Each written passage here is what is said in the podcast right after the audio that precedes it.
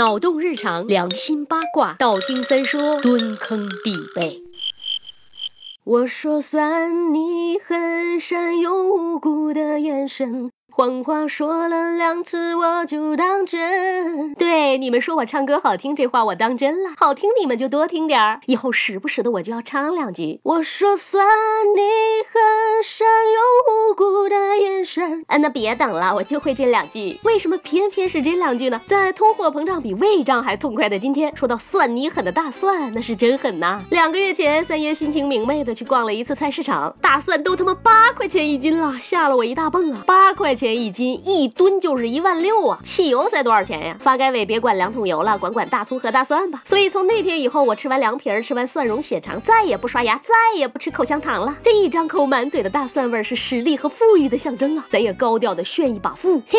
但是话又说回来了，为什么呀？为什么这个蒜一旦入口，味道就挥之不去呢？首先，大蒜的所有味道是由多种化合物组成的，其中很多化合物在分解的时候味道不算好闻，最难闻的一种叫做妈的，又是一道化学题。容我顺一顺啊，这种物质呢叫做甲基，呃，甲基烯丙，再来一次，甲基烯丙基硫醚，本质上是一种硫化物，味道简直难闻的不要不要的。除此之外，它还能在食用者的嘴中阴魂不散，绕齿三日啊。有志愿者者参加了食用大蒜的实验，吃过以后，其实会有很多种不同化合物的味道占据口腔，但快速刷过牙之后，大部分化合物的味道都会散去，只有刚才 那一长串名字的硫化物的味道还在。有可能呢是它的味道无法被冲走，有可能是当大蒜被人体消化之后，它的味道还会重新出现。为了求真证实，科学家们对志愿者的肺部空气和尿液进行了检测。实验证明，大蒜里的其他化合物主要集中出现在口腔，而甲基烯丙基硫醚太他妈长了，这个名字我们就叫它小甲，好吧？小甲可以出现在人体的任何一个部位，它出现在尿液里，表明它一定经过了肾脏。我们由此就可以推断出，食用者吃下大蒜之后，胃吸收了小甲，并将它放到了血液当中。从这里开始，小甲就在人体中开始了。它漫长的旅程出现在了人体各处，它进入了肺部，并和二氧化碳一起被排出。它也随着汗液一起被排出了身体，覆盖在身体各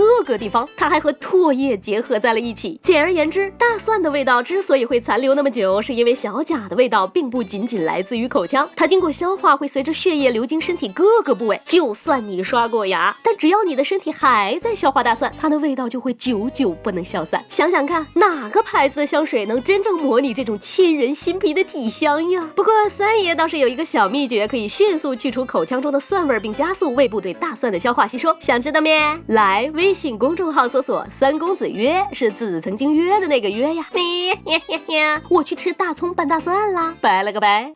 微信公号搜索“三公子曰”，让我们彼此相爱，为民除害啊。